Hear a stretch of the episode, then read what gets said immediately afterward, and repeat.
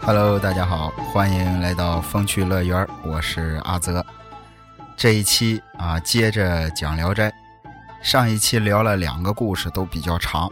接下来呢，咱们讲几个短的。因为《聊斋志异》这本书啊，全篇一共有二十四卷，哎，差不多将近五百个故事吧。哎，我也不可能在两期节目里都全部都讲完。哎，你想想。八几年的时候出过一版电视剧《聊斋》，就是敬爱的彭丽媛阿姨唱的主题曲。哎，你也说《聊斋》那个就是这一版，一共啊拍了七十多集，才讲了四十来个故事。在那个年代啊，在当时七十多集的电视剧真的就是已经很长了，所以我也只能挑一些比较有意思的冷门的故事。以后如果有时间，哎，我再接着整理，接着讲，细水长流嘛。那我就根据我的整理，哎，从这个第一卷，从卷一开始顺着往下讲。第一个故事名叫《四十千》，哎，说这个从前啊，有个王大司马，大司马，你想想，家大业大，哎，所以这个府上就请了专门管账的这种账房先生。那这位账房先生就是故事的主角。原著里啊，此人啊没名没姓，咱们可以给他起一个，哎，姑且叫他老钱吧，哎，比较好记。话说有一天，老钱啊在家做了个梦，梦见有人啊急匆匆的跑到他跟前，给他说：“老钱，哎，你可欠着我四十千钱呢，你现在该还我了。”老钱在梦里也很纳闷啊，哎，就想问问清楚。可是甭管老钱再怎么问，那个人就是不回答，径直的就走进了内院。咱都知道，古代的内院那都是女眷，都是夫人住的地方。恰巧啊，老钱他媳妇儿正怀着孕呢。老钱这边梦一醒，他媳妇儿呢生了个男孩。老钱一下就明白了。哦，看来这孩子就是来这个算上辈子我欠的债的。然后老钱就从家里的账上拿出来四千钱的银子，专门单独放在一边，而且也跟这个家里人都嘱咐了：从今天开始，哎，这孩子的吃喝拉撒所有的钱都要从这四千钱钱里边支出。就这样，一转眼过了三四年。老钱闲的没事查了一下家里的账，发现这四十千钱啊，花的还剩下七百钱。老钱也不知道那会儿犯什么病啊，非得逗孩子玩，冲着孩子来了句什么呢？老钱说：“小贼，哎，四千钱钱啊，快花完了，你也应该走了。”话音刚落，就看见怀里的孩子啊，脸色大变，一仰头，一闭眼，没气儿了。老钱怎么都想不到跟孩子开个玩笑，这孩子气性这么大。那没办法啊，人死了得办白事儿，零零总总丧事办完，正好花完了剩下的那七百钱。《聊斋志异》里这个故事的结尾啊，蒲松龄老爷子哎还点评了两句，说这个故事啊，欠债的人要引以为戒。曾经有个人哎老来无子，于是呢。就去询问庙里的高僧，高僧说：“你不欠人家的，人家也没人欠你的，那你岂能得子？所以说啊，生了孝子那就是来报恩的，生了不孝子那就是来讨账的。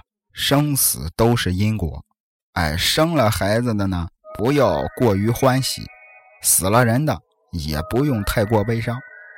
其实说实话，我跟蒲松龄我俩不熟。”但是透过这个故事啊，蒲老爷子是个很温暖的人，哎，尤其是最后所说的“生者勿喜，死者勿悲”，不用所有人都相信这句话，因为啊，他只写给那些需要这段话的人们看。那要讲的第二个故事，是蒲松龄老爷子自己的一段亲身经历。说老爷子小的时候啊，来济南府参加这个考试，正好赶上春节。哎，春节这个有这个演春，表演的演，春节的春，说白了就是老百姓哎，或者是各行各业的商人吧，大家伙都聚集在衙门口来个大型的文艺晚会。当时啊。这个可以说是锣鼓喧天，鞭炮齐鸣，红旗招展，是人山人海。蒲松龄哎，就跟朋友一块挤进去看热闹。衙门两边面对面坐着四个大官，有吃有喝，哎，反正都挺高兴。屋里正中间站着俩人，一个男的挑着扁担，领着一个小孩，小孩是披头散发，看着俩人也是有说有笑。当时人太多了，蒲松龄也没听清楚说的什么。突然，从旁边走上来一个衙役，抬手一指这俩人：“哎，大老爷说了，哎，让你们变个戏法。变戏法就是表演个魔术。”那男的说：“表演魔术也行，哎，我能颠倒时令，变出不同季节的东西。”大老爷一听说，那感情好，你给我变个桃吧。变戏法的点头答应，哎，脱下身上的衣服盖在自己的担子上，然后就开始假装抱怨，说：“哎呀，你看眼下冰都没化了，哎，上哪去找桃呢？不找吧，大老爷肯定得生气，怎么办呢？”旁边，哎，披头散发的小孩，他儿子说。哎，父亲既然已经答应了，那就别再推辞了。大年下的，哎，别弄得老爷不高兴。变戏法的点点头。过了得有一会儿，一拍手说：“对呀，这个人间没有桃，他王母娘娘的那个蟠桃园里四季如春啊。他那保不齐得有，但是得到天上去偷。”他儿子一撇嘴：“嗨，你这不跟没说一样吗？是吧？你以为天上有梯子，说上去就上去？变戏法的说：‘咱有法术啊！’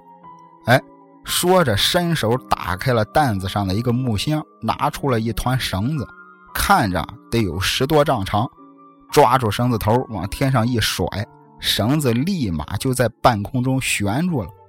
然后就掐诀念咒，绳子就开始往天上升。”哎，越升越高，越升越高，最后直入云端，都快看不见了。手里的绳子呢，也到头了。变戏法的给他儿子说：“说我这个老胳膊老腿不中用了，哎，你替我走一趟吧。”说着，就把手里的绳子递给了旁边的小孩。小孩一开始不愿意，哎，说半道上绳子要要是断了，是吧？掉下来我还不得摔个稀巴烂。变戏法的说：“咱都答应大老爷了，是吧？你想啊，咱偷来仙桃，大老爷一高兴，哎，不得赏咱爷俩个万儿八千的？到时候我给你娶个漂亮媳妇儿。”小孩这才同意，哎，拉住绳子，手脚并用就开始往上爬。爬到最后啊，都钻云里去了，已经是看不见了。过了一小会儿。真从天上掉下来一个跟碗一样大的大仙桃，变戏法的很高兴，哎，赶紧双手捧桃献于堂上。大老爷跟那儿研究了半天，也说不清楚是真是假。突然之间啊，那根挂在天上的绳子一下就掉地上了。变戏法的惊慌失措，哎呀，说坏了，天上有人把绳子给砍断了。我儿子可怎么办？话音刚落，从天上掉下来一个东西。变戏法的低头一看，正是他儿子的人头。哎呀，变戏法的就抱着自己儿子的头就开始哭啊！哎，说肯定是偷桃的时候让人给发现了。哎呀，我儿子就这么死了。这边正哭着呢，啊，伤心欲绝，又从天上掉下一根腿来。然后就看见那尸体的四肢躯干开始一个一个的往下掉，变戏法的一边哭一边趴在地上捡，都捡起来之后装进了箱子里。哎，扭头跪倒在大堂上，说：“大老爷呀，哎呀，为了给老爷偷仙桃，你看我儿被害了，大老爷可怜小的，赏我几个钱，料理后事吧。再看堂上坐的大老爷，早就惊呆了啊！赶紧赏给了他很多金银。变戏法的把钱接过来，扭头乐了，拍了拍箱子，哎，说：“我的儿啊，还不赶快出来谢谢各位大老爷的赏钱！”这时候啊就看见箱子一开，钻出来一个披头散发的小孩哎，就是刚才变戏法的他儿。然后跪在地上，咔咔的就给大老爷磕头啊！再看边上看热闹的蒲松龄，整个人都方了。其实这个故事我讲到一半的时候，应该有人就发现了，这个戏法跟非常著名的这个印度通天绳非常相似。你像咱们中国的这个《太平广记》呀，哎，《渊见泪函》啊，哎，或者一些明清的古籍上也都有记载。感兴趣的可以去百度百度。咱们接着讲《聊斋》。下面这个故事啊很短，但是仔细想想也很瘆人。是当时山东淄博淄川县的一个老师讲给蒲松龄的。当时蒲松龄不是在家门口摆这个茶摊摆茶棚，哎，来了人想喝茶，你讲个故事就抵茶钱了。这个故事啊是一个老先生。一个老师讲给蒲松龄的，说在淄川县有那么个人，哎，可以叫他路人甲。突然有一天，很不幸的路人甲哎遇到了这个流寇作乱，当场就被砍头被杀了，脑袋啊就坠在胸前，脖子上还连着一点皮儿，哎，脑袋就在胸口当啷着，在喉咙这个地方呢。也有那么一指宽的皮肉没断，家里人啊就扶着他的头把他扛回家了。结果没想到，过了一天一夜，这哥们儿能出动静了。哎呦，疼啊！哎呀，疼死我了！你想象一下这个画面啊，一个人脑袋砍掉了，就连着那么一点皮肉，躺床上喊疼。家里人呢？就开始拿着个小勺啊，给他喂点饭，哎，在家慢慢养着吧。过了得有个大半年，哥们儿路人甲痊愈了，就是脖子上留了一圈刀疤。这还没完啊，又过了得有个十来年，这位路人甲跟朋友们一块儿这个喝酒吃饭，其中啊有个小子嘴挺贫，哎，讲了一个小笑话，引的是哄堂大笑。这位路人甲呢也很兴奋，哎，也跟着鼓掌大笑，笑的是前仰后合。突然之间，嘎嘣一声，这哥们儿往后一仰啊，把刀疤给裂开了，脑袋咕隆一下滚一边去了。哎，脖腔子里边这个鲜血直流，喷的到处都是。再看路人甲气绝身亡，路人甲的家里人呢？就把讲笑话那人给告了，后来人家是又赔礼又赔钱，这才算是和解了。细思极恐啊，朋友们，以后吃饭喝酒的时候少吹点牛吧，你也不知道在座的谁身上有刀疤是吧？还有一个故事很有意思啊，名字叫画男，变化的画，男人的男，画男，呃，应该是在《聊斋志异》的第八卷。这个事儿啊，非常神奇。你像在《清史稿》啊、《苏州府志》里啊，也都有记载，所以这个故事啊，真实性还是挺高的。说是在顺治的丁亥年间，苏州的木渎镇，哎，现在也是这个苏州的著名的旅游景点啊，一个两千多年历史的园林古镇，在木渎镇乡下，有这么一户人家，家里呢。有个女儿，有一年夏天，哎，一家人坐在院子里乘凉，突然啊，从天上掉下来一块小陨石，正好砸在了这闺女的这个头上，小姑娘当场就倒地身亡。父母年纪也很大了，哎，又没有儿子，只有这么个闺女，哎呦，就是别提多难受了，哎，跪在地上就开始哭啊，哭着哭着。就到了见证奇迹的时刻，就看见他们女儿啊，扑棱坐起来了，看着他爹妈抿嘴直乐，哎，笑着对他父母说：“说我现在啊变成男孩了。”他爹妈听完一愣，哎，赶紧伸手一摸啊，一摸查验了一下，果然不错，哎，就是女儿真的就变成了儿子了。更有意思的是啊，他们家里啊不认为这是什么啊，这个闹妖怪了，不认为这是什么孽障啊，不觉得邪门哎，反而窃喜，还挺高兴，觉得家里啊突然得了个儿子。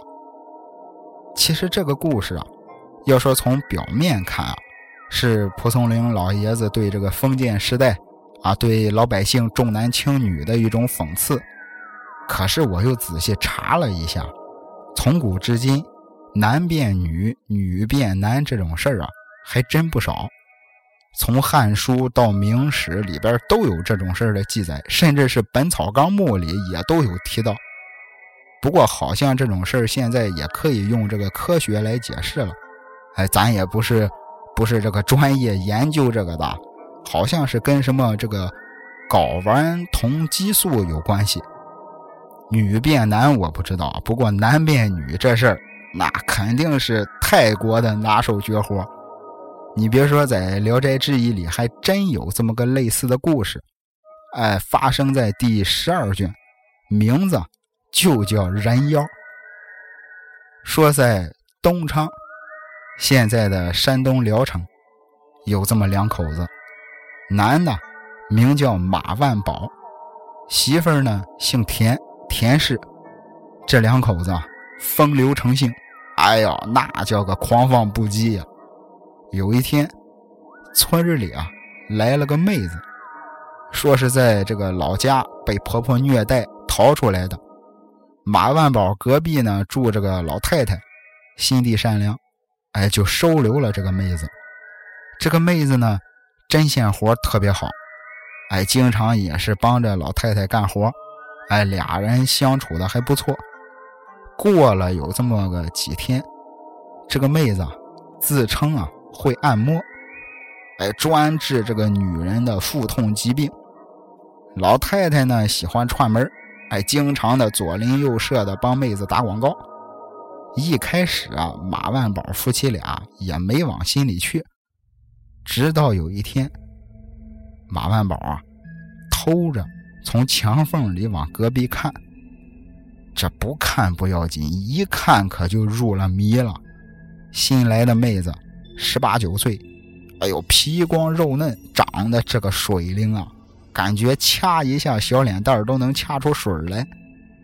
马万宝赶紧找媳妇儿商量，哎，让这个让自己的媳妇儿装病，把妹子呢骗过来。哎，要说这个田氏啊，马万宝他媳妇儿的演技还是可以的。哎，说病就病。如此这般，找妹子来按摩吧，按摩治病吧。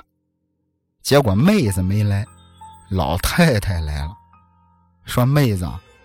她愿意过来，但是呢，家里不能有男人。你想，一个弱女子也怪害怕的，况且呢，免得别人说闲话。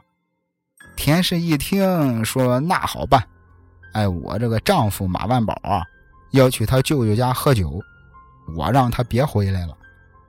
老太太答应着就走了。后脚，马万宝两口子就商量着准备晚上来个这个偷梁换柱。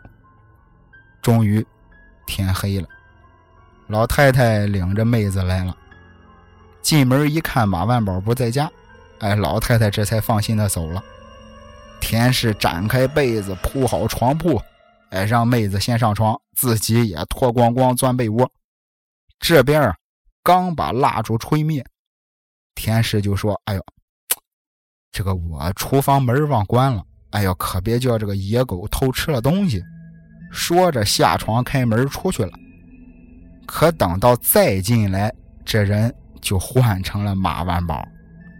老小子贼头贼脑，哎，上床挨着妹子躺下。妹子呢，好像也有点紧张，哎呀，颤着声音说：“我要开始给这个姐姐按摩了。”马万宝其实更紧张，哎，他也不敢搭茬，妹子就开始抚摸马万宝的肚子，慢慢的摸到了肚脐下边。妹子摸着摸着就不动了，突然一把就伸进了裤裆，就听见妹子嗷嗷一嗓子，那状态啊，那状态不亚于抓住了毒蛇。妹子翻身下床，撒腿就跑。马万宝一把抓住妹子，回手一掏。就在妹子的两腿之间，马万宝摸到了跟自己一样的东西，把马万宝也吓了一跳，大喊一声：“媳妇儿点灯！”啊，门口田氏正偷听呢，以为俩人撕巴起来了，赶紧进来帮忙。进门一看，一个男的光着屁股，满地打滚的求饶啊！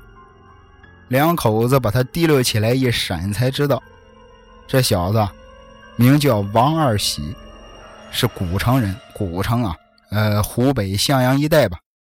因为自己的哥哥王大喜呀，是这个大淫贼桑冲的弟子，所以自己也就跟着学了点皮毛，会了这个男扮女装的方法，经常以按摩的名义调戏良家妇女。至于这个大淫贼啊，桑冲是谁？一会儿我再这个着重的、重点的介绍一下。那紧接着，马万宝问他：“哎，你玷污了多少人了？”王二喜说：“惭愧惭愧啊，我这个刚出道，哎，才十六个。”马万宝一听就急了：“什么叫才十六个？要啥自行车？”本来这个马万宝是要报官的，但是一看这小鲜肉是吧，长得这么俊俏，还有点舍不得。你想啊，这小子能男扮女装，都没人能看出来。那绝对不是一般的细皮嫩肉。于是乎，马万宝就把这个王二喜反手一绑，手起刀落，咔嚓给他阉了。王二喜血流满地，当场就疼晕了。等他醒过来的时候，自己躺在床上，床边坐着马万宝。马万宝抚摸着王二喜的小脸蛋就说了：“说我。”给你买药治伤，你养好了之后啊，必须跟着我，否则我就报官让你坐牢。王二喜没办法，只能答应了。转过天来，老太太来找人啊，之前她给送来的嘛，一晚上没回去，还有点不放心。马万宝给老太太说：“你猜怎么着？这妹子是我表侄女，叫王二姐。”因为不能生育，哎，被丈夫赶出了家门。现在呢，我们已经相认了。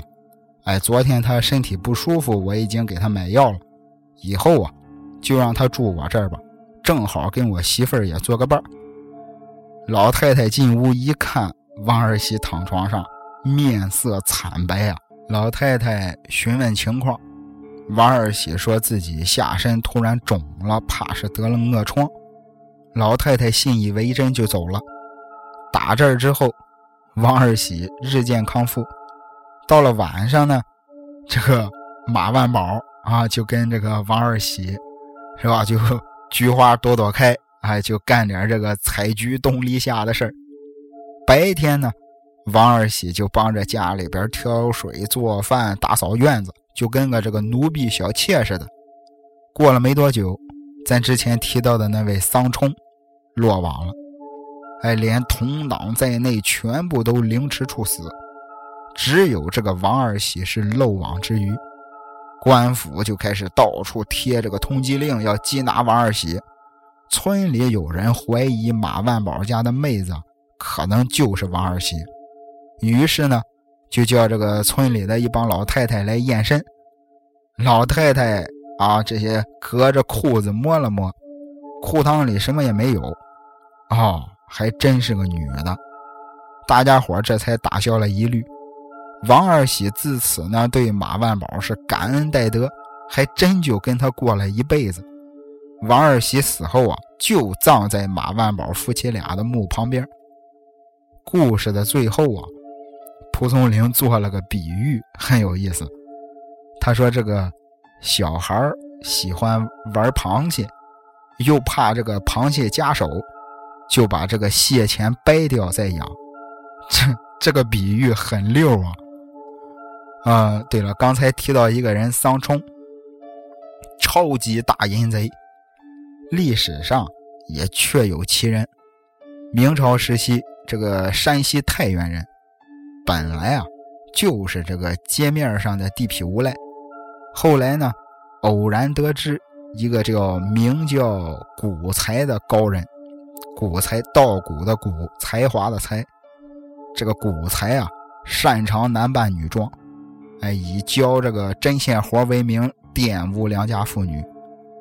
说这个古才干了这种事儿啊，干了十八年了，从来没有被逮住过。于是桑冲就去拜师学艺。这个学艺的第一步啊，就是古才哎就把这个桑冲脸上的汗毛全都拔光了，这个眉毛呢也做了整形，然后让他蓄发。哎，留长头发假扮女人。第二步，哎，教他学女人的身段哎，教他学女人走路的样子。然后教他开始刺绣、剪纸、烧菜做饭。最后一步，教桑冲怎么混进闺房，哎，怎么去这个挑逗哄骗，甚至还教他自制麻醉药。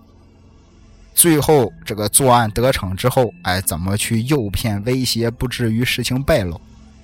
两年之后，桑冲学业有成，啊，谢师还乡。后来啊，他还收了七个徒弟，其中就有王二喜的哥哥王大喜。要说这桑冲从出师开始，十年之间，奸淫妇女一百八十二人。足迹遍布山西、河北、山东三省，直到成化十三年七月，桑冲的第一百八十三个目标，哎，是这个晋州员外高轩的闺女。桑冲啊，还是男扮女装，哎，自称这个受家暴而逃出家门，到高轩府里借宿一宿。夜里啊，正准备行动，没想到。